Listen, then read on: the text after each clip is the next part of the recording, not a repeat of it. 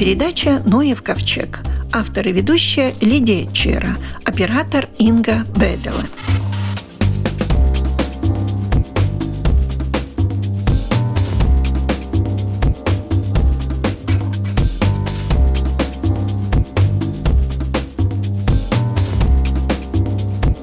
Латвийский фонд природы назначил юбиляра года как среду обитания 2022 года – это город. Почему город? Рута Снедза-Криталова, представитель этого фонда. Да, в этом году мы будем больше обратить внимание городам как средой обитания. Как мы знаем, в Латвии большинство людей живет в городах. И то, как выглядят наши города, это очень влияет на наше ментальное, психологическое состояние. И наша природа в городах очень много для нас делает. Это не только просто красота, вот как парки выглядят, но, например, это нам дает тень, когда есть жаркий день. Это нам помогает, если есть большие ливни, если у нас есть зеленые территории, они способны принимать эту лишнюю воду. Это всякие разные вещи, которые природа делает для нас, для жителей города, которые мы даже не можем до конца оценить. И, конечно, если человек себя плохо чувствует, это очень часто мы говорим, иди там погуляйте. Но то, что мы видим и как это нам помогает, это, конечно, связано с тем, что мы можем увидеть в наших городах. Есть какие-то правила вот городской среды, например, сколько может быть застройки и обязательно должна быть зеленая зона? Как должна выглядеть зеленая зона? Кто-нибудь, кроме архитекторов, этим озабочен? Конечно, нам же в городах есть специальные э, законы, которые нам гласят, сколько должно быть высока трава и так далее, какие деревья можем убрать, какие не можем так просто убрать, о которых надо просить разрешение. Так что это все регулируется по законам на эти законы можно как-то повлиять. Я знаю, что в прошлом году, например, все-таки утвердили какое-то правило, что не надо эту траву, которая растет на газонах, каждую неделю выдирать вплоть до чернозема.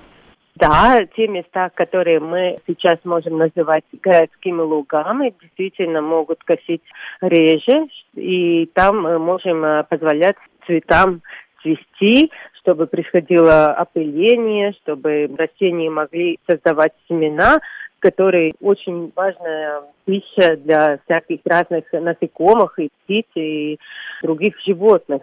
Но также важно не только то, как выглядит наша трава, а как выглядит и как себя чувствует, например, пригородные леса. Раньше, например, 30 лет назад, там довольно часто встречали мы такое красивое растение, как сон трава.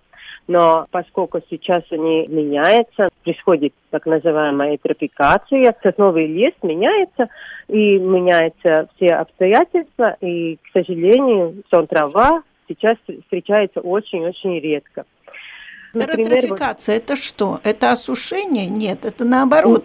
Эутрофикация это происходит, когда слишком много органический материал. Есть вот сосновый лес, а если мы обратили внимание больше, мы заметим, что сейчас очень много там есть и клен, и коринты. Такие деревья и кусты, которые каждый год сбрасывают листья. И это, конечно, листья не убираются, все. да? Да, листья не убираются, и потихоньку-потихоньку эта среда обогащается пищевыми вещами. Пищевыми добавками, назовем так которые чересчур, тем более мы же тоже гуляем, выводим наши собачки и не всегда убираем за нашим питомцем. И это все потихоньку-потихоньку меняет всю эту среду. И поэтому, например, наши красивые сосновые леса, пригородные, они тоже меняются и становятся смешанными, более такие густые. Среда настолько изменилась, что это уже негодно, например, для редких растений, которые любят более сухую, более открытую среду. Такую, как сон трава, да? Например, да. Ну, у нас большие есть участки зеленые, например, в Бикернике. Там тоже все происходит так же? Сколько я наблюдала, тогда, да, это сосновые леса, там происходит большая трофикация. Но в городе у нас не только вот эти сосновые леса, но, например, очень ценные для биоразнообразия, это наши, например, кладбища. Там очень много старых больших деревьев, на которых можно гнездиться птицы. И там встречаются редкие мхи или шайники, также грибы. То есть это тоже такие... Мыши. Да, да. Наши кладбища, в самом-то деле, на фоне города, они такие тихие, очень спокойные, красивые, зеленые острова, где природа тоже могут жить и нас радовать и аллеи. Например, даже эта аллея липовая в центре города от памятника свободы и в сторону Юглы. Это же тоже очень старые липы.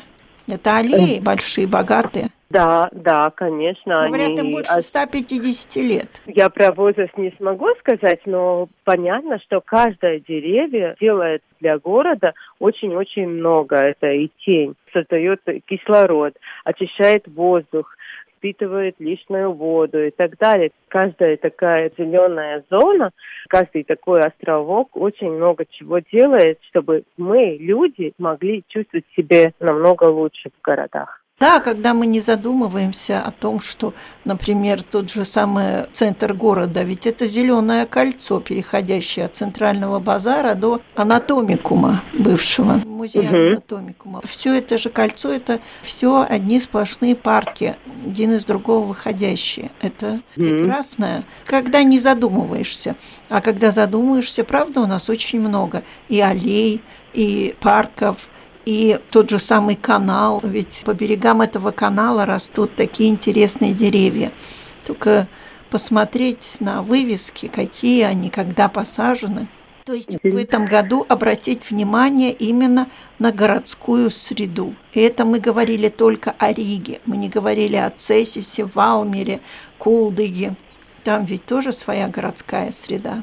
Действительно, и маленькие или не такие большие, как Рига, города, они очень важны. И там также есть вот эти большие недостроенные территории, где дикие растения растет, и это тоже надо смотреть. Иногда это очень хорошо, что там дикое растение. Иногда это могут быть и не так хорошо, если там, например, есть всякие инвазивные растения. Тогда тоже надо думать, не все, что зелено или очень дикое, всегда очень желаемое.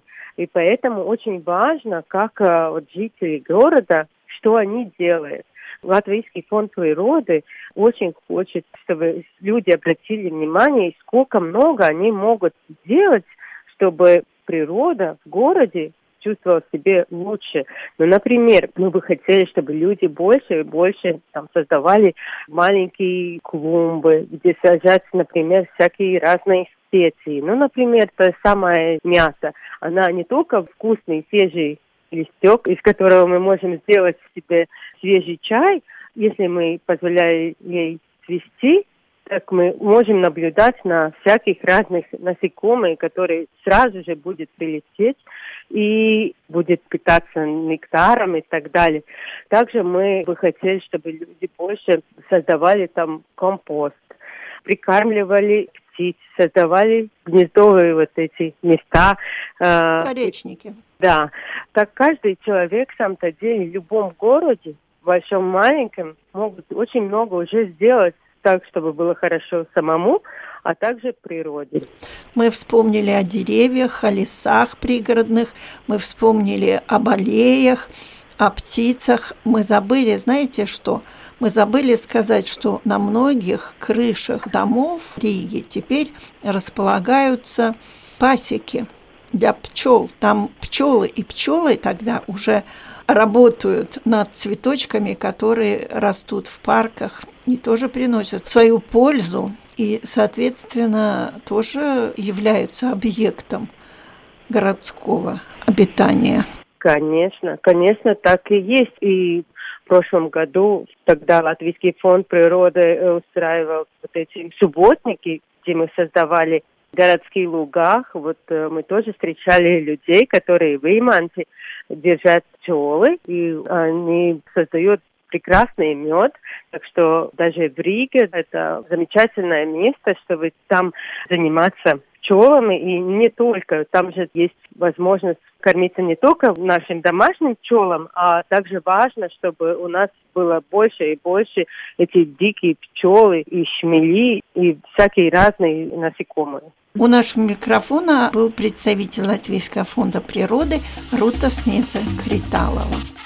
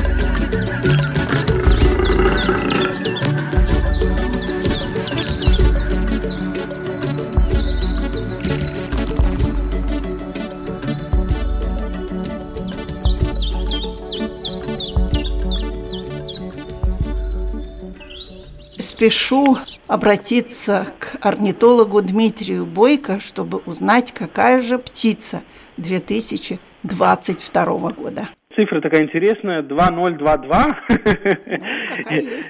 да, и птица и года выбран черный стриж. В народе просто называют стриж, потому что в Латвии до сих пор лишь один вид констатирован, и он у нас гнездится, и довольно обычный вид – Поэтому его, в принципе, можно называть просто стриж. Да, и так птица года стриж или черный стриж, если по-научному. Птица очень интересная, но птицу года нам придется ждать еще довольно-таки долго, потому что это дальний мигрант, то есть относится к группе птиц, которые зимуют у нас в Африке, к югу от э, экватора. То есть это значит, что стрижу, чтобы долететь до Латвии, надо преодолеть где-то 9, а то и 10 тысяч километров в одну сторону. Поэтому еще их нету, но уже в начале мая и массово в середине, в конце мая они прилетят, и с кем же их можно спутать? Спутают обычно люди с ласточками. С ласточками, да. Потому что эта птица, можно сказать, вечно летает. Ласточек все знают, но ласточка будет поменьше, у ласточек живот будет светлый, практически белый, а у стрижа, он, во-первых, не зря название все-таки черный стриж, он такого темного черного цвета, и живот, конечно же, темный, и лишь горло и подбородок такого беловатого цвета, но в полете вы даже этого не увидите.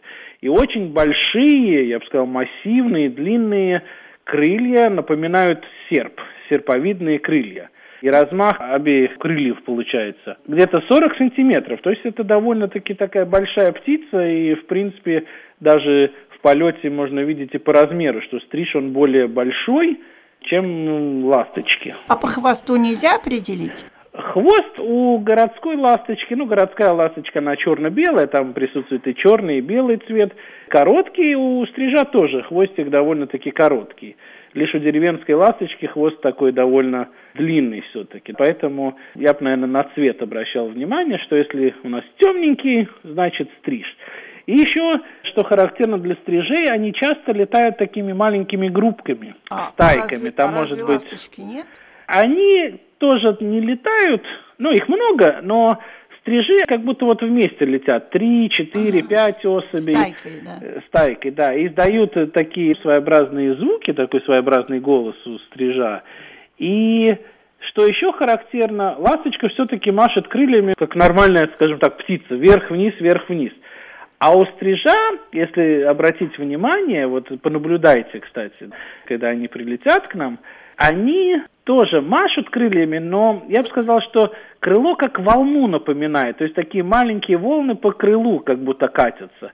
То есть не так, как чайки или лебеди, утки, вверх-вниз, такие большие у нас эти движения, а там волнообразные такие небольшие движения. Пестриж также очень быстрая птица, скорость может достигать, кто где в литературных источниках пишет, самые медленные пишут, что 90 километров в час – в других источниках можно найти, что 110-120 км в час скорость. И когда пикирует, даже может 200 км достичь. Так что стриж действительно очень-очень быстрая птица. И еще интересный факт, что стриж практически всю жизнь у нас проводит в воздухе. Он и спит, и спит, и Питается, конечно же, да, насекомыми тоже в воздухе их ловят. И спаривается, да, именно так, спаривается тоже в воздухе. Так что представьте, Чик какой... полетел дальше. Да-да, какой акробат. Так что все делает в воздухе. А гнездо как же? как раз-таки гнездо, вот почему Латвийское орнитологическое общество и объявило птицей года черного стрижа, чтобы привлечь внимание общественности к тому, что и вот в таких городах больших, в поселках, есть также птицы. То есть не только птицы, где луга, поля, леса, болота, а что и рядом с человеком, где человек живет и, может быть, не обращает внимания, но есть тоже птицы, которые привязаны вот к местам обитания человека, если так можно выразиться. Да? И вот эм, именно стриж гнездится в различных щелях, дырах домов, и во многих местах в Западной Европе количество стрижей начало снижаться, потому что массово реновируются дома, но реновировать можно дома, и, конечно, общество не против этого, но надо это делать умно.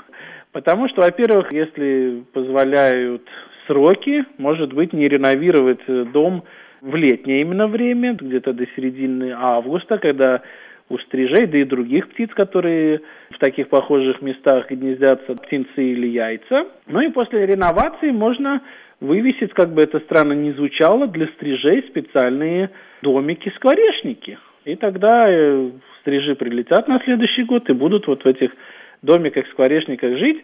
Но надо сразу понять, что это не такие классические скворечники, ну, наверное, ради слушателей подумают, такие большие коробки теперь навешиваем на дома под крышей. Нет, это такие маленькие, я бы сказал, квадратные небольшие домики, да, и они очень органично выглядят, даже в Латвии видел, в Западной Европе чуть-чуть побольше. Но да. закрыты с четырех сторон, да? Да, да, да, да, да, да, да. Есть просто один э, вход в этот скворечник, где стриж с удовольствием гнездится. Под крышей. Да, ну в природе стриж может гнездиться, где нету человека, скажем, и в дуплах деревьев, в расщелинах скал, но скал, конечно, в Латвии нету. И, кстати, если мы заговорили уже чуть-чуть о скворечниках, то и даже в классических скворечниках, особенно где скворцы гнездятся, там может у вас отгнездиться два вида. Скворец, наш любимый, популярный. Да. Чуть и когда пораньше, него, наверное. Да, да, чуть пораньше, да, потому что он уже в Курзаме даже там зимует некоторые, в Риге в небольшом количестве скворцы зимуют, но прилетают так массово в марте, и уже в конце апреля уже яйца есть, и в мае уже птенцы вылетают у скворцов в начале июня. К этому времени прилетают стрижи из Африки, и, конечно, ждут, если им понравился скворечник, когда птенцы скворцов вылетают, и как те только вылетели, стриж сразу туда, гнездо уже готово, кое-какие перья в воздухе ловит, обустраивает свое гнездо чуть-чуть, и может там гнездиться. Так что, если повезет, то в одном скворечнике даже за сезон могут два раза отгнездиться и два разных вида. Ну, птичка маленькая, сколько у них яиц откладывается, а потом сколько производится Яиц потомство? обычно от одного до трех, но... Немного. Да-да-да, немного, потому что прокормить тоже надо птенцов все-таки. И сложность еще в чем? Когда насиживаются яйца, то самец с самкой меняются, конечно же, потому что надо самим покормиться. И затем, когда птенцы вылупляются, они слепые, они голые. То ну, есть, как, э, в общем-то, практически все. Да, у большинства, да, птиц. И тогда один из родителей должен оставаться греть птенцов. И поэтому задача второго ловить пищу, а пища это летающие насекомые, поэтому стриж никогда не прилетит и не может, и в природе обо всем подумано прилететь в марте или в апреле, когда еще может зима, да, и нет никаких насекомых, а уже в середине мая насекомых довольно-таки достаточно. И вот ловят насекомых, образуется такой шарик, который слюной э, скрепляется, да, и в таком шарике могут быть несколько десятков, а то и сотен насекомых. И вот тогда стриж прилетает и кормит вот таким шариком своего птенца. Но если два-три птенца, тогда надо родителю постараться. И когда неблагоприятные погодные условия, вот, ну, предположим, дождь несколько дней или похолодало на несколько дней, тогда стрижи родители могут даже на несколько десятков километров улетать от гнезда, чтобы найти место, где вот э, потеплее или где не льет, и где можно охотиться на насекомых. Так что и вот такая существует у них спасительная функция. То, что маленькие другие птички нет, они ищут насекомых, да, да, да, рядышком. Так что стриж может и на несколько десятков километров удалиться. Так что птица Он такая... много потребляет насекомых, да? Полезно, если у вас в саду завелись стрижи. Он питается только летающими насекомыми, мухи, комары.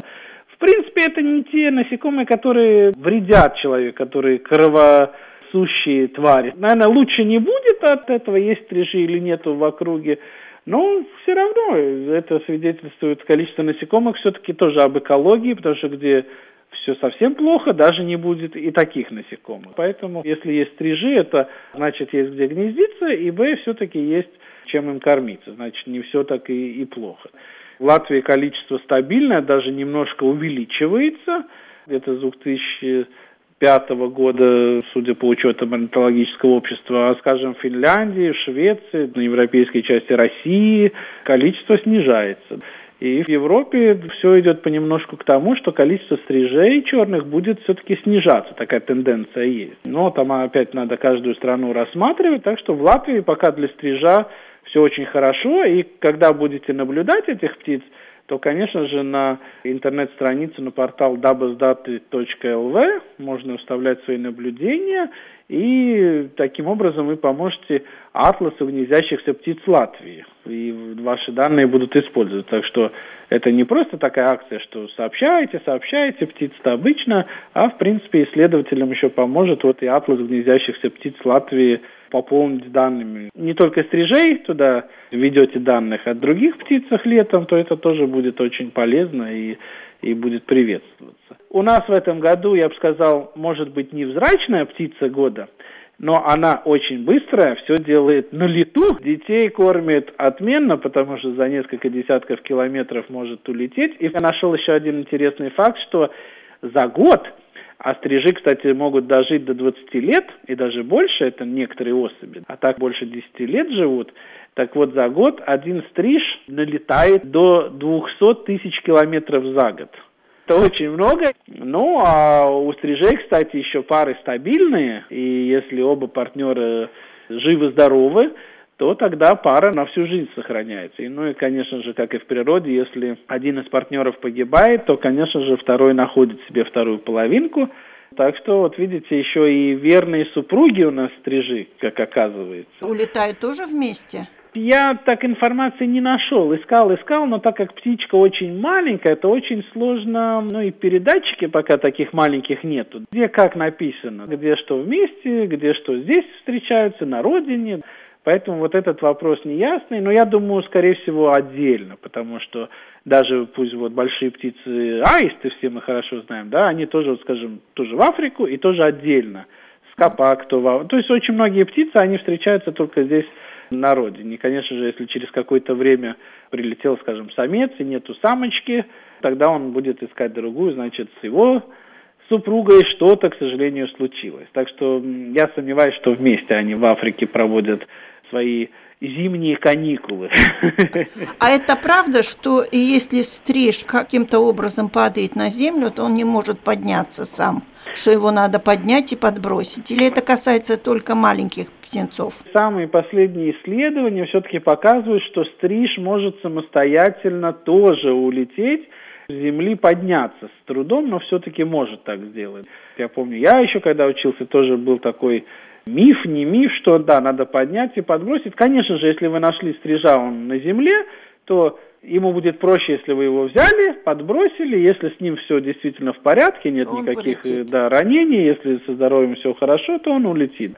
Если что-то с крылом случилось, ну, для стрижа это уже смертельно, потому что все-таки всю жизнь проводит в воздухе.